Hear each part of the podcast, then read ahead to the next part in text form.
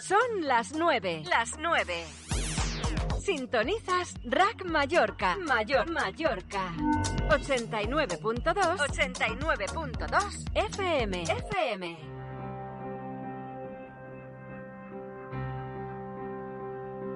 Quiero escuchar tu voz. Quiero robarte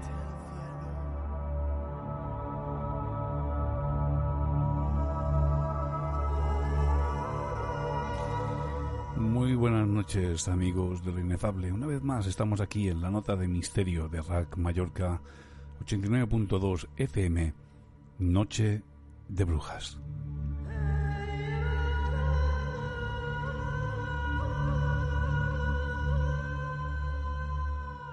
Como llegar a los estudios de la emisora la primera vez es toda una aventura, nadie lo consigue la primera.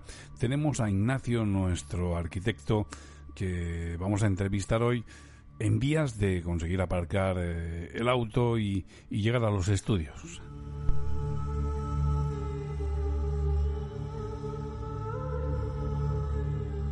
Hoy hablaremos de su perspectiva como arquitecto, de cómo se pudieron construir eh, obras monumentales hace más de 3.000 años, como son las pirámides de Egipto.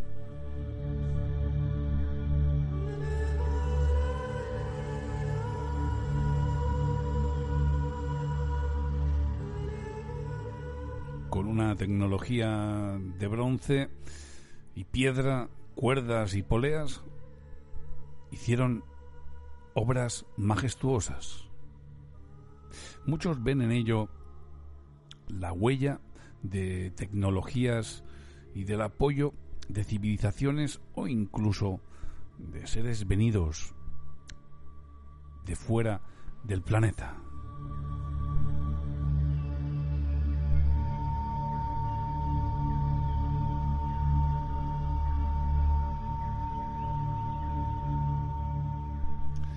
Verdad es que antes de dar respuestas fantásticas, habría que ver si encontramos respuestas más cercanas, más humanas.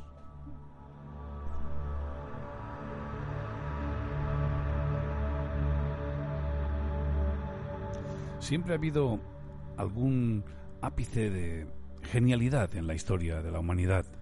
Un Albert Einstein, un Galileo, un Copérnico,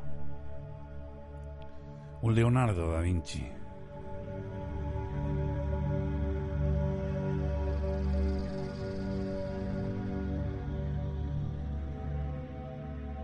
¿Por qué no pensar que el ingenio y la inteligencia de un ser humano o un conjunto de seres humanos muy brillantes, inteligentes, dotados de todo lo que precisaban en aquel momento para poder hacer realidad esas obras, no aparecieran en ese momento histórico.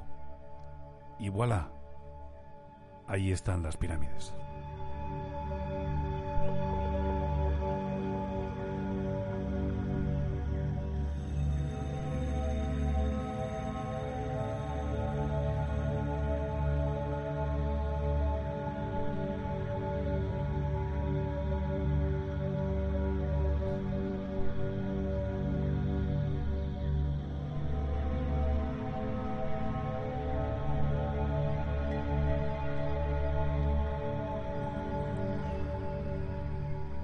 Vivimos épocas de cambios, cambios económicos, cambios ecológicos, cambios tecnológicos. Una suma de factores, de variables, que seguramente van a cambiar muchísimo durante los próximos 10, 15, 20 años esta sociedad en la que algunos ya empezamos a sentirnos como lobos esteparios.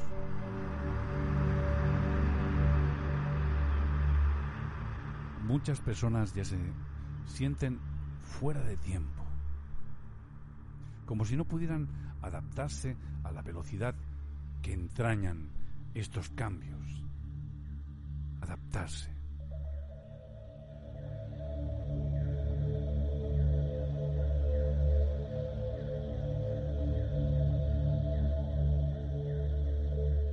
Dicen que todos acabaremos siendo una especie de cyborgs.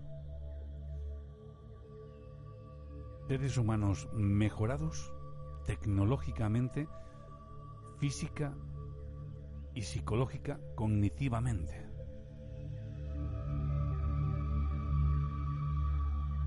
Tal vez seamos los últimos de nuestra estirpe.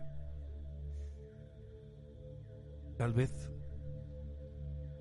nos vean en unas pocas décadas de la misma forma en la que nosotros vemos a un aborigen en una selva.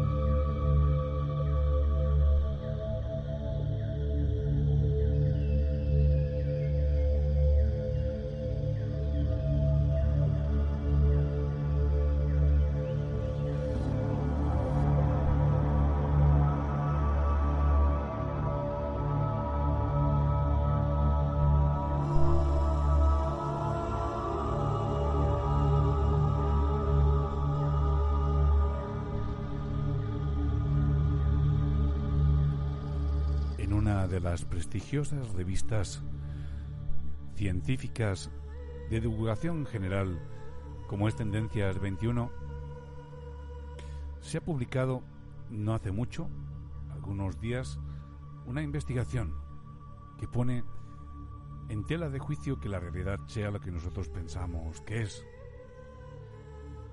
Es una nueva teoría que propone que el universo es una simulación diseñada para engañar a nuestros sentidos y nuestra conciencia una salida audiovisual integrada que otra inteligencia puede aprovechar.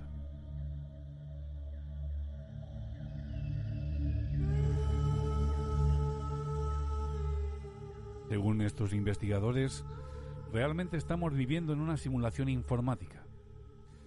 En un artículo de opinión pública de Scientific American, esto ha sido afirmado y firmado por el editor senior de la revista Nature Energy for Khan.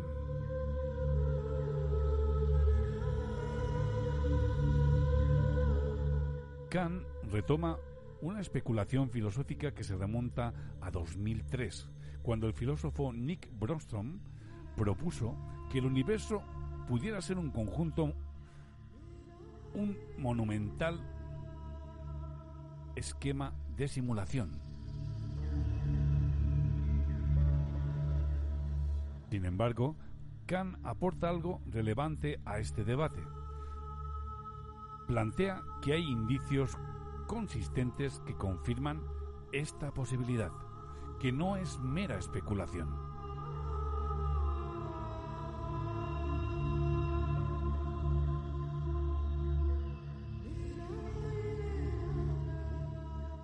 Defiende que podemos detectar su existencia por la velocidad de la luz. Puede procesar información a razón de una operación por segundo y tendría una extensión de 300.000 kilómetros de largo, donde almacenaría toda la información relativa a la simulación un gigantesco procesador.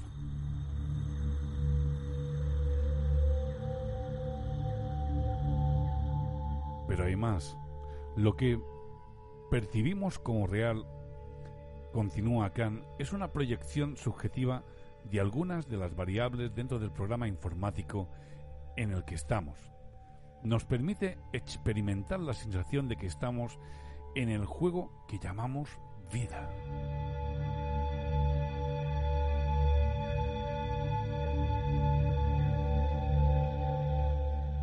Destaca también que nuestra vida se desenvuelve como en una película regida por algoritmos que modulan las variables ambientales y el estado de los personajes, es decir, de nosotros mismos.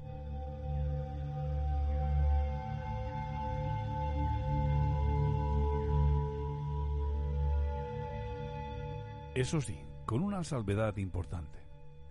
Todo lo que vivimos en esta simulación no es para nosotros somos como los personajes de una película, que desenvuelven una trama para beneficio de los espectadores.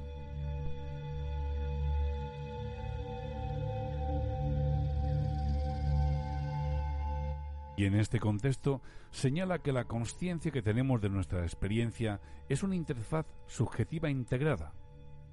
Combina los cinco sentidos entre cada uno de nosotros y el resto del universo.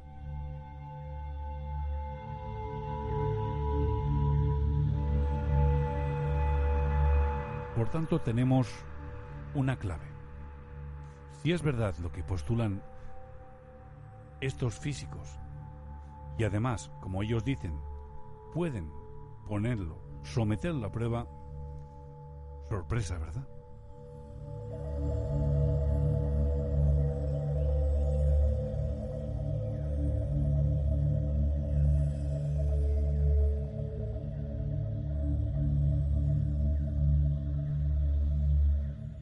Queridos amigos, acaba de llegar Ignacio Antonio, nuestro arquitecto de referencia que va a tratar de aventurarse un poquito con nosotros, platicar sobre, desde su perspectiva como arquitecto, de qué manera pudieron, hace más de 3.000 años en algunos casos, construir grandes monumentos y estructuras que desafían un poquito el ingenio y las posibilidades incluso de hoy.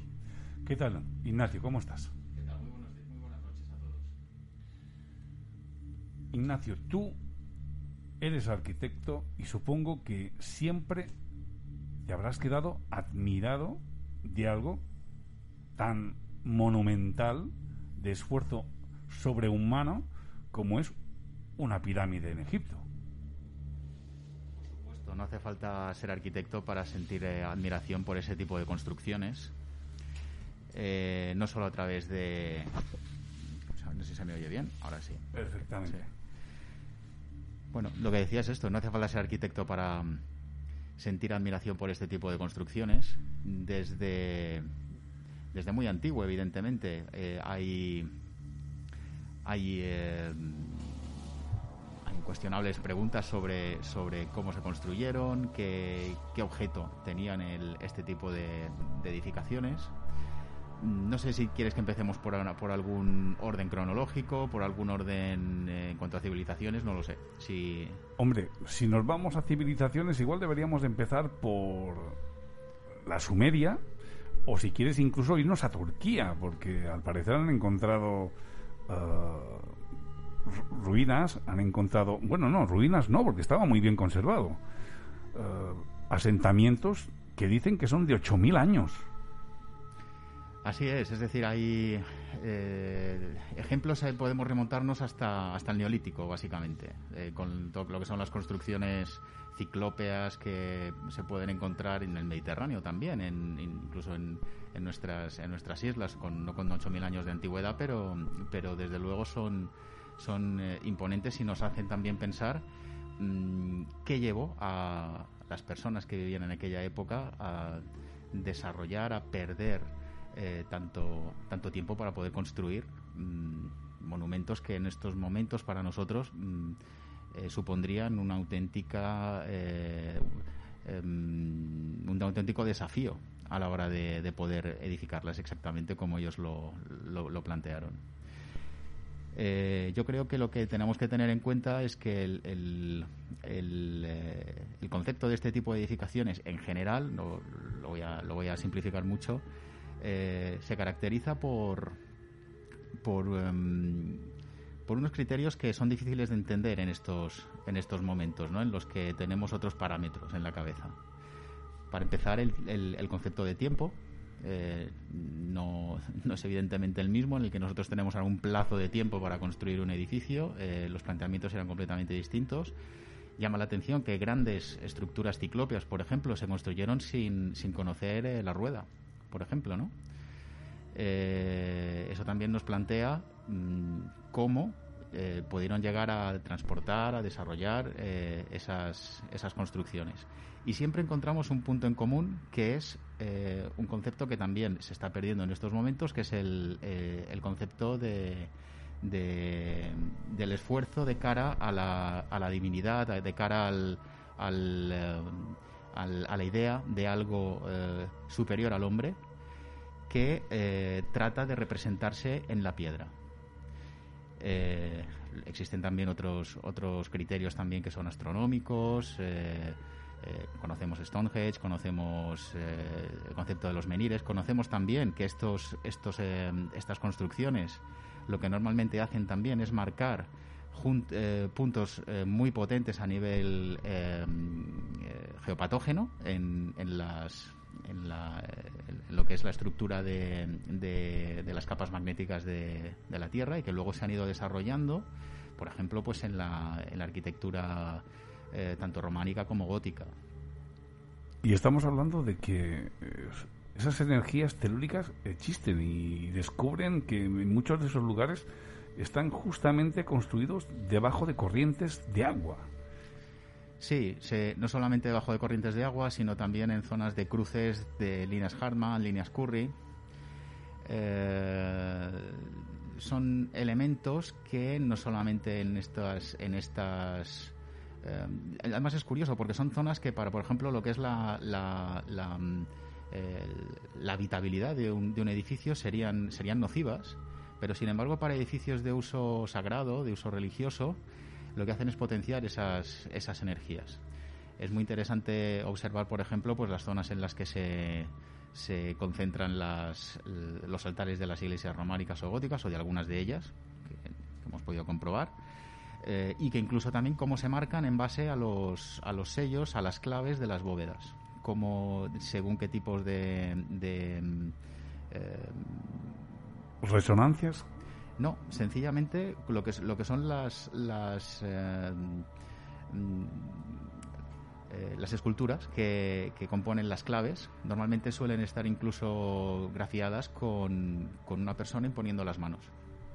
Y esas son las zonas normalmente en las que se concentran todas las todas todo este cruce de, de, de, líneas. Entre ellas están como tú dices las las líneas, eh, los, cruces de agua, lo, que son las corrientes de agua, eh, corrientes, eh, corrientes de líneas Curry y, Hartman. y en el caso de que no existan, que esto, por ejemplo, en el Camino de Santiago hay varios, varios edificios de este tipo, en el caso de que no existan corrientes, se han encontrado piedras que se han transportado de zonas fluviales para que también emanen ese tipo de, energía en esa, en esa zona. ¿Y esas energías supuestamente para qué sirven? Bueno, pues para lo que sirven es para eh, alterar el estado de conciencia en, edificios que son, que son sagrados, que son em, eh, que tienen una, una, un uso destinado a conectarnos con algo superior suena un poco un poco extraño también como digo en esta en esta en esta vida en la que en este siglo en el que vivimos pero mm, el que tiene interés en, experimentarlo no es difícil. Sencillamente tiene que tener interés en, en, determinados edificios que en estos momentos todavía funcionan porque estos edificios funcionan es, es una máquina que, se ha ido cargando, hay otros que están se, descargan, pero hay edificios que, siguen cargados, incluso edificios modernos. Eh, yo recuerdo ahora, eh, dentro de lo que es la, arquitectura moderna, la capilla de Ronchamp de, de, Le Corbusier. Es un edificio que, es difícil que la persona que lo visite no sienta algo más que admiración arquitectónica. Hablas de sentir, una percepción que está al alcance de todo el mundo o la persona que percibe este tipo de energías está precondicionada para ello? Yo creo que todos somos capaces de, de alcanzar un determinado mm, grado de, de percepción de este tipo de energías. ¿Tú las has experimentado personalmente? Sí, sí, sí. Así es, y mm, por una cuestión puramente de curiosidad profesional. Eh, no estamos hablando tampoco de, querer llegar a un, a un, a un nivel de, karma ni nada de esto, sino sencillamente porque este tipo de, de, justificaciones a la hora de desarrollar un edificio eh, desde hace mucho tiempo me ha interesado mucho, intento aplicarlo incluso en, la arquitectura cotidiana, eh, porque creo que es beneficioso para el usuario. Es decir, estamos hablando de que algo tiene una base y, sostén de leyes físicas y que a lo mejor no se ha profundizado mucho por parte de la ciencia en poder eh, llegar a, aprovechar ese tipo de energías. Bueno, por parte de, la ciencia, yo, no soy un científico, pero lo que sí que te puedo decir es que se pueden medir estos campos magnéticos. O sea, eso no, de eso no hay duda. En lo que sí que seguramente con un, con un científico, con un físico, con un biólogo, seguramente, pues habría discusiones de qué alteraciones son, eh, tienen la causa en, en, estas, en estas líneas electromagnéticas o en, estas, en estos campos magnéticos terrestres. Mm, lo que sí que está claro y es empírico es que y por algo fue así. Determinados y en determinados momentos eh, grandes edificios que nosotros admiramos hoy en día de forma universal están construidos con estas leyes independientemente del, del, del, continente incluso en el que se encuentren, que eso es una cosa muy interesante.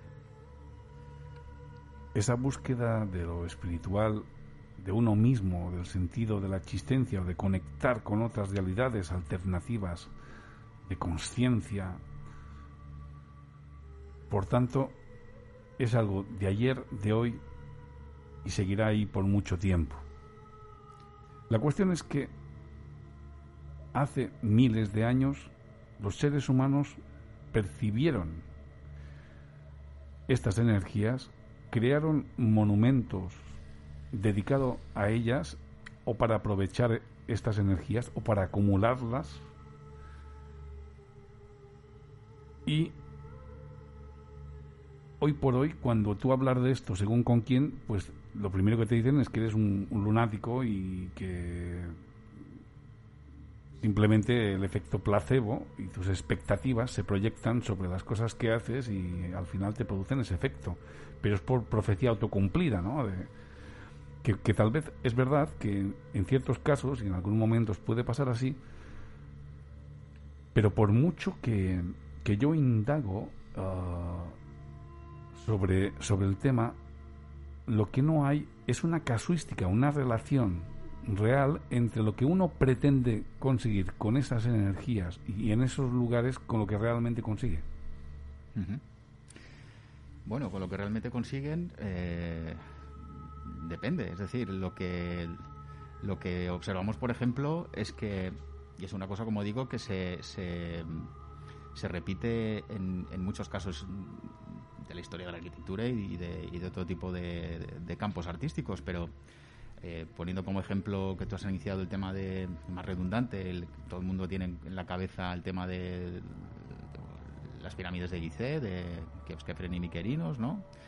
Mm, sin, sin, irnos mucho más allá, podríamos irnos más, remontarnos a mucho más, mucho más atrás en el tiempo, pero sin, sin, sin, irnos más atrás, lo que observamos es que sin saber nada de, de lo que corresponde a energías eh, telúricas, etcétera, lo que sí que está claro es que, por ejemplo, estas, estas construcciones parten de un concepto que, después se repite en, en, otras construcciones, por ejemplo, en Europa, como eh, es ese concepto tan platónico que, del que habla Platón en, el Timeo, de lo que es arriba es abajo y lo que es abajo es arriba, ¿no? Esto también viene de, precisamente también de Egipto, de antes incluso de las pirámides, de... Mm, eh, de un personaje bastante interesante, que es, eh, esto sí que es histórico, después se, se mitificó, que fue Imhotep. Imhotep fue un, eh, un, arquitecto, no en el concepto tampoco del, concepto del arquitecto moderno del, día de hoy, sino nos dicen que es un mago, que fue un mago, un matemático, un arquitecto, un filósofo, un médico, etcétera, que fue el que realmente eh, desarrolló lo que fueron las primeras pirámides, en este caso las famosas mastabas. Las mastabas eran las primeras pirámides con forma, con forma escalonada, ¿no? Pero posteriormente se fueron, eh, fueron teniendo la forma piramidal que, con, la que, las que todos las identificamos. Pero Imhotep, posteriormente, eh, haciendo eco de, estos conocimientos, sobre todo matemáticos, que tenían relación la matemática con las proporciones y por lo tanto con la naturaleza y por lo tanto con la perfección de la creación de la divinidad, eh, es un personaje que después dio pie a, la figura de, del dios Hermes, ¿no? el dios que en, la mitología griega trae el conocimiento de los dioses a los hombres. Es decir, todo tiene de alguna forma una, relación que nos ha llegado hasta nosotros y no es difícil tampoco con una mente un poco abierta eh, poder encontrar ese hilo conductor.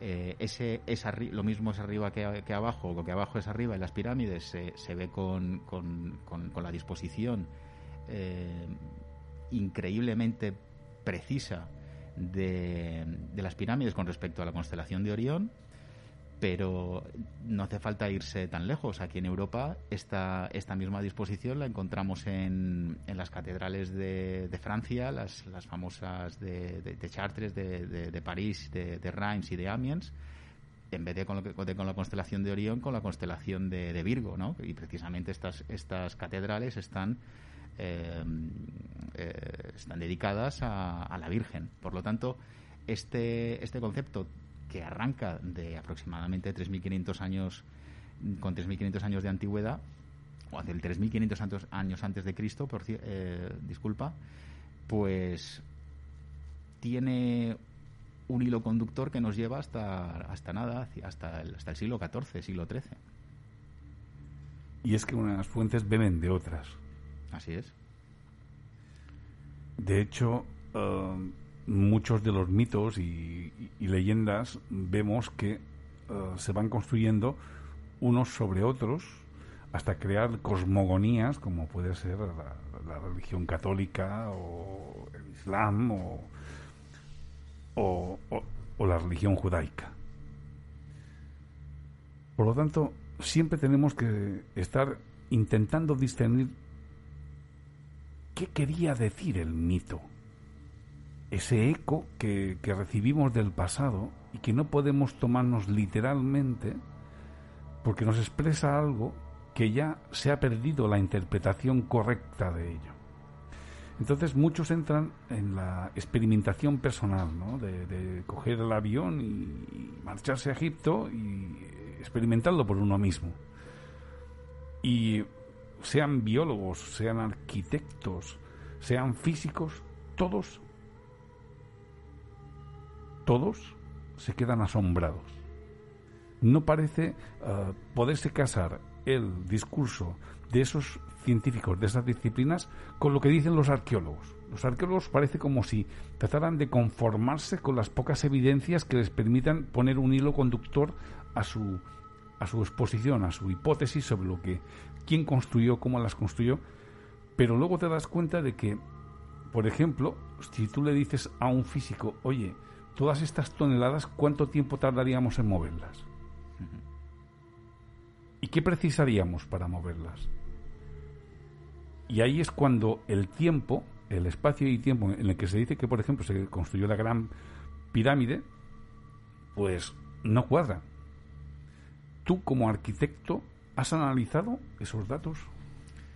Bueno, me he interesado por distintas teorías constructivas del, del recinto eh, yo me quedo más con, con, Bueno, hay algunas que incluso curiosas que, que, me han llegado incluso directamente de, de, profesores míos. O sea, no estoy hablando de, de peligrosos esotéricos ni nada de eso. Uno de ellos tenía la teoría de que esas construcciones, precisamente por el esfuerzo sobrehumano que, que, exigían, solo podían, solo podían ser debidas a la fuerza, y valga redundancia, sobrehumana que,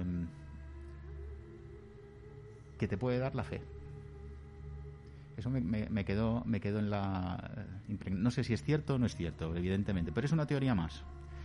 Y está claro que lo que sí que lo que sí que parece ser que sí que tiene visos de ser de ser, de ser cierto que por determinadas fases de, construcción, pues esas grandes esos grandes bloques de piedra pues eh, se, se, trasladaban mediante una especie de trineos que eh, para que fuese más entre comillas fácil su transporte eh, se iba mm, mojando la, la, base sobre la que se iban trasladando las, los, los, los, trineos y una vez llegaban a la base de la, de la pirámide mediante un sistema de poleas se iban subiendo hasta la altura que correspondiera a cada uno de los bloques. Esto más o menos puede explicar mm, lo que son los bloques exteriores eh, o los bloques que vamos viendo en torno a 3, 4 y 5 toneladas, que son los que en su mayoría componen las pirámides.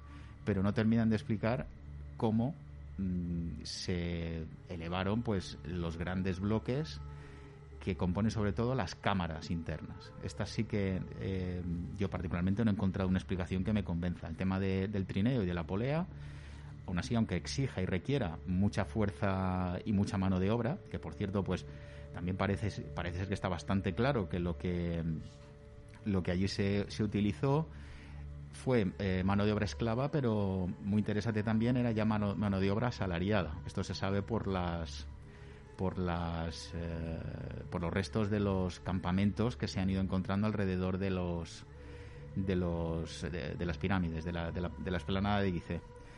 Pero ya te digo, teorías hay para todos los gustos, desde las más esotéricas a las menos, y esta que te he comentado mm, yo no la descartaría, porque hay que recordar que eh, lo que se estaba construyendo eh, en, ese, en ese edificio, vamos a llamarlo así, de una forma incluso peyorativa, no es más que un gran templo, un gran, una gran tumba eh, destinada a la morada eh, eterna de su Dios. Y algo que a lo mejor ahora nos es difícil entender en una sociedad en la que eh, no entendían la muerte, sino que entendían una continuidad de la vida después de la vida, así de fácil. Mm, esto se puede, se puede, si lees el libro de los muertos, se, se, explica perfectamente. Pues claro, una persona puede, puede estar, em, vamos a llamarlo así, muy motivada para, para, poder levantar este tipo de... Vamos, yo recuerdo que este profesor mío ponía el ejemplo de la madre que ve al niño debajo de un, de un autobús, eh, el sobreesfuerzo que es capaz de hacer para poder salvar a su hijo, ¿no? Igual es un poco exagerado, pero es un ejemplo de cómo la, la, fe en este caso podría hacer o podría explicar esa, esa, ese sobreesfuerzo que se, se requería para, para, para subir estos bloques de piedra. Jean-Pierre Audin, en 2007, eh, estableció una hipótesis explicativa de cómo pudieron construir la, la pirámide de manera más eh, práctica, ¿no? que era a través de una rampa interna mm. que aprovechaba la, rampa inicial externa y además al parecer hay una eh, fotografía térmica que se realizó vía satélite que aparenta tener la pirámide ese hueco que todavía debe existir en el interior que él sostiene que existe, que existe y que de esa forma se optimizó eh, la realización de la pirámide.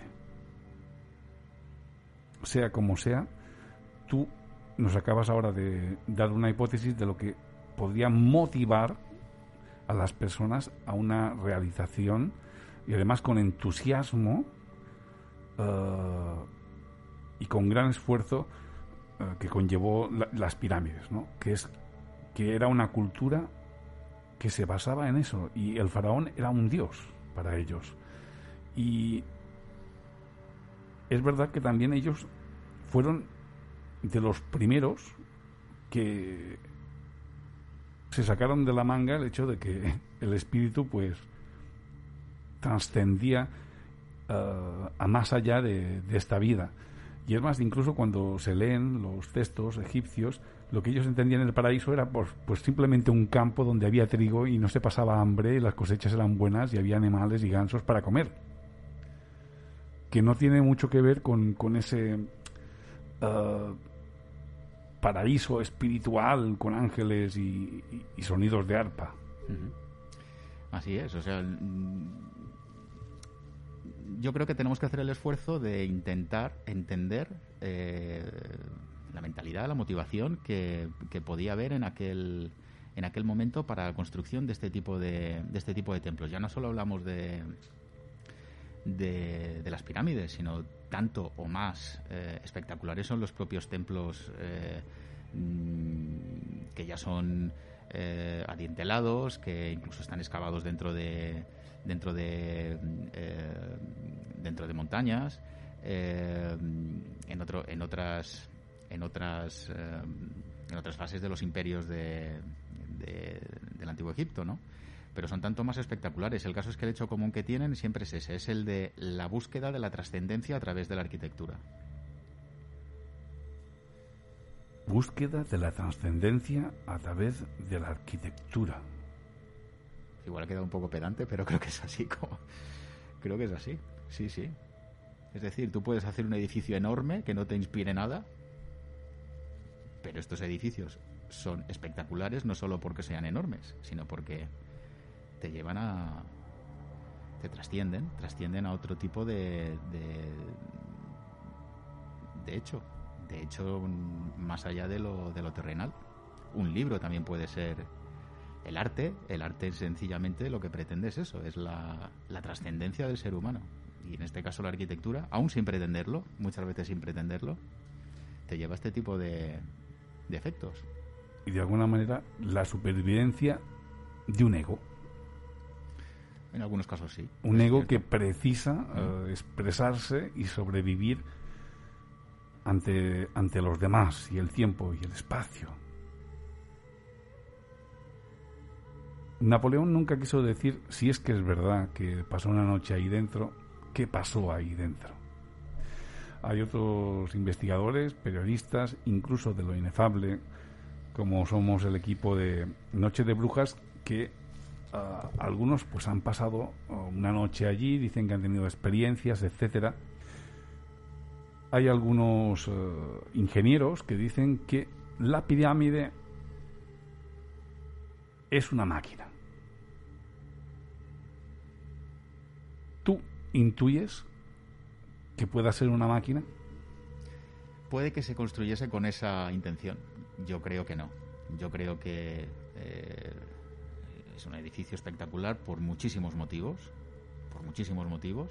Cuando digo edificio, digo de forma peyorativa. ¿eh? Es decir, es algo más que un edificio, evidentemente. Eh,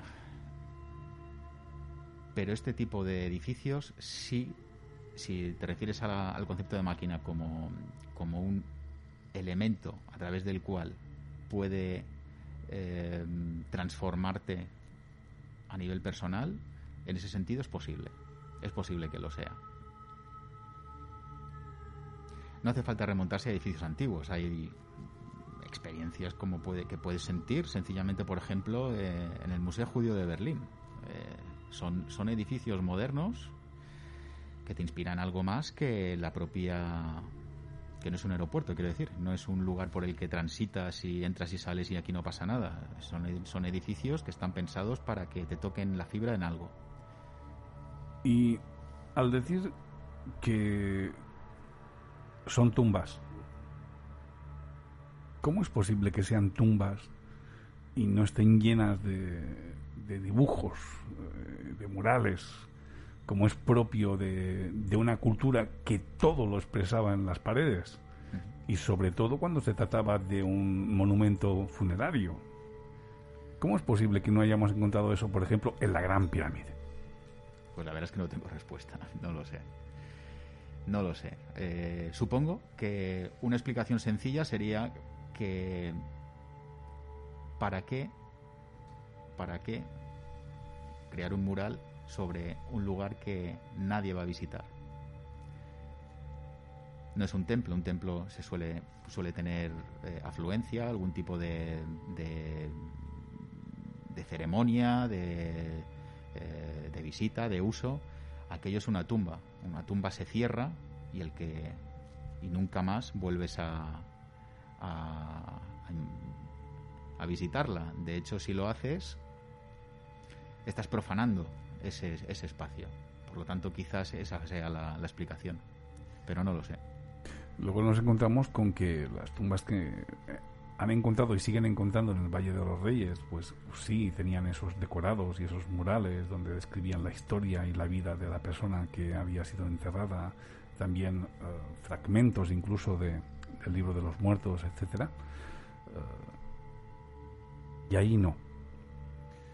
Tal vez sea eso el mecanismo que, que, trata de hacernos entender que era para otra cosa. Hmm.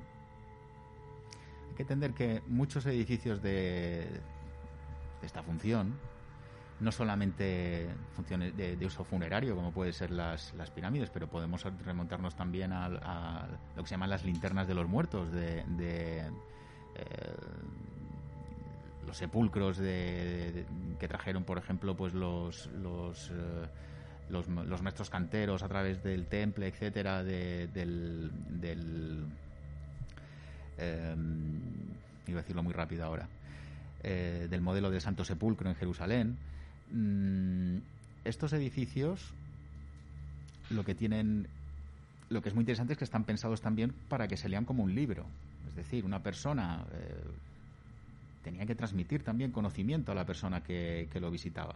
Por lo tanto, también lo que es la, arquitectura, junto con la, la, ya sea la pintura o la, o la escultura, debían explicar al, al, al iniciado y al, y al visitante qué era lo que estaba visitando y qué era lo que estaba pisando en ese, en ese edificio, en ese templo, en ese palacio, dependía del tipo de, de uso que se, que se aplicase. Pero en el caso concreto de, de, la arquitectura religiosa es evidente. O sea, la, la, la, razón de la escultura, la razón de la pintura es, es, es, un, es una cuestión eh, puramente dogmática y, y, de, y de, entender que el edificio, aparte de la cuestión espiritual, también es un libro. Un libro de piedra, un libro de monumentos, de un mensaje hermético y solamente, como has pronunciado la palabra, iniciados Rones, templarios, Sion. ¿Dónde está ese conocimiento o la interpretación de ese conocimiento, si es que realmente alguna vez ha existido con el concepto con el cual nosotros lo queremos entender? Bueno, teorías de estas hay muchas, eh, pero si nos atenemos a lo que es la, la realidad mmm, tangible y la realidad que puede cualquier persona eh, comprobar, mmm, los parámetros no han cambiado tanto, incluso desde el antiguo Egipto que nos, que nos remontamos. ¿Por qué? Pues porque ese conocimiento se ha ido depurando, si, si, quieres decirlo así, pero a nivel de conceptual sigue siendo el mismo. Eh, antes hablaba de trascendencia a través de, de, arquitectura, a través de los edificios. Esa trascendencia se, re, se, se representa o se explica, por ejemplo, a través de las proporciones. Las pirámides tienen unas determinadas proporciones vinculadas, como, como decía inicialmente, al, al concepto de eh, del timeo de, de, Platón, de lo que es arriba es abajo, que lo vincula también pues con, con, eh, con proporciones vinculadas con, con, eh, con mediciones astronómicas, etcétera. Pero eso también se encuentra en, en templos que se han ido desarrollando posteriormente. Antes hablaba de la, del Santo Sepulcro de Jerusalén, pero eh, se aprecian en, ya en, la arquitectura bueno romana, evidentemente, en la griega también, en base a las proporciones, a los órdenes, el dórico, el jónico y el corintio, que están, en definitiva, no es más que un orden, un perdón, es una proporción. Eh, una proporción es un número y un número siempre tiene también ese, aspecto cabalístico, eh, misterioso, que otorga, por ejemplo, eh, un caso que a mí me, me, me, parece que es hermosísimo cuando, cuando uno lo comprueba, es ver cómo las, las, eh, eh, las cúpulas, por ejemplo, de estas iglesias eh, eh sepulcrales, que como puede ser pues la de, de la Veracruz de, de, Segovia o Eunate o, o, Torres del Río, por ejemplo, esas, esas cúpulas octogonales. Claro, ¿por qué por qué optaron por el octógono en vez de por cualquier otro tipo de, figura que permitiera representar la, la, cúpula. Claro, el octógono es el 8, ¿no? El 8 es a su vez el infinito. ¿Qué mejor ejemplo o qué mejor eh, lectura eh, simbólica, qué mejor cúpula, escoger mejor cúpula que la de un octógono para poder representar lo que es el infinito en la muerte o en la vida eterna, vamos a llamarlo así. Esto también se ve, por ejemplo, en, el Mirab, en, los, en, las, en las... No solamente representa el cristianismo o el catolicismo, en las... Eh, en las mezquitas también ocurre. Cuando tienes la, el, el, Mira, por ejemplo, en la mezquita de Córdoba, el Mirab también es una cúpula octogonal. De hecho, también todo esto al venir de, de del Santo Sepulcro, todo todos, estos conceptos más, más simbólicos vinculados a la arquitectura son los que se importan a, Europa. Más allá del simbolismo, vayamos ahora a algo que, que sea más terrenal, ¿no? Estatua de Ramsés II. Quieren levantarla para construir allí, moverla, para construir eh, y llevarla a, al museo, al nuevo museo del Cairo. Y resulta que cuando dicen, bueno, vamos a levantarla, dicen, no, no podemos, no tenemos tecnología para levantarla ni moverla, así que vamos a construir el museo a su alrededor. ¿Cómo es posible esto? a ver que alguien me lo explique. ¿Cómo puede haber estatuas, megalitos, que nosotros hoy no podemos mover. Bueno, eso es una lección de humildad. Estamos en Marte, pero no podemos mover una estatua en la Tierra, ¿no? Es una lección de humildad. Conocemos la última piedra de la cumbre del Everest, pero no hemos llegado a, las a la fosa de las Marianas, ¿no? Es una lección de humildad, nada más. Y también es importante porque eh, una cosa que se aprende pues interesándose por estos por estas civilizaciones es que eh, nos creemos muy avanzados en según qué cosas y, y nos queda mucho por aprender. Y como arquitecto, oh, tú, mm, no sé, hoy tenemos ordenadores, eh, inteligencia artificial hemos avanzado muchísimo y de repente un día descubrimos que la pirámide mm, de Giza pues tiene ocho caras en vez de cuatro. Y además, a propósito, que eso es dificilísimo según los ingenieros y, y los arquitectos que han abordado el tema. Bueno, es que ya solamente el hecho de la precisión con la que está la explanada de, de perfectamente eh, nivelada para poder ir eh, realizando el resto de la obra, eso ya incluso hoy en el siglo XXI tiene muchísima dificultad, muchísima dificultad. Y estamos hablando de una civilización en la que sus métodos eran extremadamente rudimentarios, pero es verdad que sí que tenían pues otro tipo de, de eh, de criterios, sobre todo no, no, tenían un tiempo, un plazo, vamos a decirlo así, que cumplir por delante. Y otra cosa que tampoco tenían era pues unas exigencias, como por ejemplo de mano de obra, que hoy en día pues también por, por, cuestiones evidentemente, cuestiones laborales, no se podría, no se podría realizar. Es así de sencillo. De todos los monumentos que tú te has planteado estudiar o, simplemente curiosear eh, antiguos, ¿Cuál es el que te ha llamado más la atención? El que más me ha llamado la atención. Pues a mí me sigue impresionando, por ejemplo, la Catedral de Chartres o la, o la Bahía de San Denis. Eso me parece, me parece que estamos a un nivel de eh, una conjunción, vamos a decirlo así, una conjunción de, de,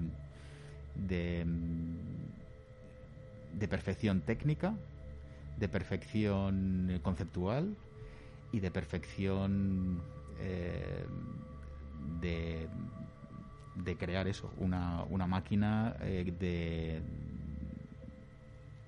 de provocar sensaciones al visitante. Sí, yo la catedral de Chartres yo no, no, no, he, no, he, sentido otra otra cosa más potente dentro de un edificio que, que en esa catedral. Sí. Claro que no es el ojo el que ve, sino es la mente la que interpreta.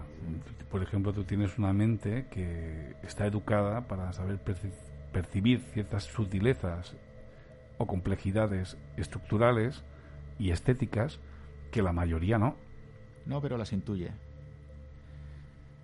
Es decir, cuando una persona entra en, una catedral y no hace más que admirarse por la altura que puede tener una nave central, eh, mm, a lo mejor no se pregunta cómo está aquello hecho, pero sencillamente esa, esa, esa sensación que, de, elevación que tiene, que cualquier persona puede sentir, eh, se consigue gracias a lo que he comentado antes, a esa, a esa pulcritud desde el punto de vista técnico, y, después a una cuestión interpretativa que ha llevado, ha, llevado para, para, llegar a esa solución técnica. Es decir, no sé si me explico. El, en el caso de, del arco ojival, ¿no? Que, no es más que una evolución del, eh, del arco de medio punto romano, ¿no? Mm, parte de la intención porque eso sí que está absolutamente a través de tratados eh, escritos de Gabat por ejemplo, explicándolo, que lo que buscan es llegar eh, al, al, concepto de, mm, representación de lo que sería el paraíso dentro del dentro del edificio, de un edificio sagrado como es una catedral, en este caso gótica o pregótica. Eh, y además para ello lo que necesitan es algo que no tienen los, los templos eh, románicos, que es la interpretación del, de la luz, de la luz como no como un elemento que necesitamos para poder ver, sino como un elemento simbólico de lo que es la belleza de Dios. Y eh, para eso lo que necesitan es olvidarnos del, arco de medio punto y hacer que el edificio suba. Y el edificio sube gracias a, vamos a llamar el invento, que para resumirlo mucho, de, de un arco de un arco ojival y después el reto es hacer la ojiva más alta y por lo tanto hay contrafuertes y por lo tanto a partir de ahí el edificio se libera de las paredes y cuando se libera de las paredes entonces entra la luz. ¿Cuánto tiempo tardaban en construir una catedral como esa? En el caso concreto de Chartres, como tiene además, eh, todas normalmente suelen tener varios varios estadios porque arrancan de, de, templos anteriores, ya sean eh, románicos, eh, prerrománicos, o por ejemplo en el caso de, de, Roma, como puede ser la iglesia de San Clemente, pues otro tipo de templos como son los mitraicos, ¿no? Eh, pero mm, estamos hablando de en torno a 200 años, 250 años aproximadamente, por eso también una superposición de estilos. Es decir, que una familia una generación, dos generaciones, tres, cuatro generaciones en el mismo oficio construyendo una catedral. Sí. Con tramos que se caen, porque esto no, no había cálculo de estructuras, esto era ensayo y error. Ibas haciendo, si veías que se aguantaba, seguías, si veías que se caía, volvías a empezar otra vez. Y, y bueno, siempre además partiendo pues de unos, de unos conceptos que, como he dicho antes, son muy comunes con otras arquitecturas del pasado. Eh, eh, por ejemplo, el replanteo se, se, hacía en base a un a un eh, a un calendario solar. El 21 de junio se marcaba con una vara el, el punto que precisamente marcaba el, el, los cruces de, de, campo, del campo magnético y a partir de ahí se iban desarrollando pues todos los todos los, los trazados de, de, la catedral. No solo los trazados, sino también las proporciones. Esto es interesantísimo. El primer rayo de sol del 21 de junio marcaba la proporción de la altura del edificio. Esos solsticios tan importantes. Exactamente. Y en la actualidad, ¿hay monumentos de esa envergadura que se puedan igualar? Yo creo que no. Eh, por tamaño no, por dificultad técnica pues podemos remontarnos a otro tipo de, construcciones. Hoy en día pues los grandes templos son los centros financieros, son los grandes rascacielos, que evidentemente tienen sus retos técnicos, pero yo creo que les falta eh, ese ese cómo lo diría em, esa lectura que lo que lo, lo humaniza y Ignacio qué es más fácil construir hacia arriba o construir hacia abajo como es en esos casos de, de esas ciudades ¿no? enormes para 30.000 habitantes bajo tierra pues buena pregunta. Yo creo que ni para arriba ni para abajo, no es fácil ninguna de las dos. algo más fácil será hasta una determinada altura sobre la superficie. Pero bueno, lo que son o lo que yo conozco, lo poco que yo conozco de lo que son ciudades subterráneas, si es que se pueden llamar ciudades también, porque hay algunas que eh, el concepto de ciudad también es lo, usamos mal. Eh, realmente el término ciudad es un término jurídico. Eh, lo que tenemos que hacer es hablar de, urbe, ¿no? Eh, pero bueno, sin entrar en estas, en estas disquisiciones, normalmente o los casos que yo conozco suelen tener en común que eh, cuando se desarrolla pues una ciudad o, un asentamiento subterráneo, pues básicamente lo que tiene es la necesidad de, de una, una, cuestión defensiva. Defensiva ya puede ser hacia la agresión de otros de otros mm, pueblos eh, limítrofes o por una cuestión también mm, meramente climática, por ejemplo, ¿no? Eh, casos que yo conozco, bueno, los hay muy recientes, como por ejemplo, eh, creo que fue hacia los años 50, 1950, se desarrolló, esto sí que, bueno, fue un asentamiento bastante grande en Groenlandia, por parte del ejército norteamericano, que incluso llegó a tener una, una central nuclear y lo que pasa es que el experimento no funcionó y se clausuró a los, años 70 aproximadamente, pero estos grandes era una era una era una una ciudad que evidentemente lo que pretendía era en, plena Guerra Fría, en una zona estratégica, también tener unas, eh, una protección sobre el clima tan tan tan drástico que, que había en eh, en las latitudes tan, tan altas, eh, muy cercanas al Polo Norte, pero mm, eh, no funcionó porque el problema de placas tectónicas y icebergs hizo que aquello pues terminaba incluso quebrándose, resquebrajándose. en los grandes túneles que, construyeron, pues lo que eran las casas, lo que eran los edificios, eran de madera, así de sencillo, unos edificios de madera, más luego aparte el tema de esta central.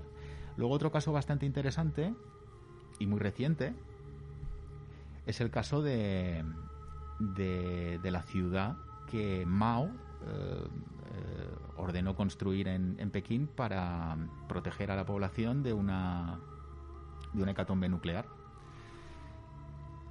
Sé que hay parte de esa ciudad que en este momento se puede, se puede visitar, pero nunca se llegó a, a poblar. Entonces, eh, y luego, pues bueno, hay casos más, más, más conocidos, más antiguos, como en, Turquía, tú antes comentabas también, hay, hay unas zonas en las que sí que, sí que hay eh, gran número de, eh, de, túneles que fueron durante muchos años eh, habitados por los hititas.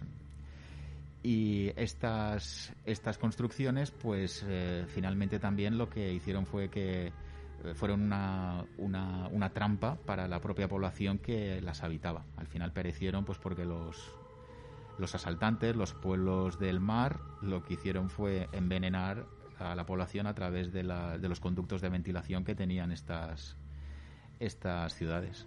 Bueno, si quieres, luego profundizaremos un poquito más. Eh, vamos a pasar ahora a las horarias y volvemos en Noche de Brujas, la segunda hora. Hasta ahora, amigos. Para tenerte para olvidarte, no sé qué parte de amarte odiarte.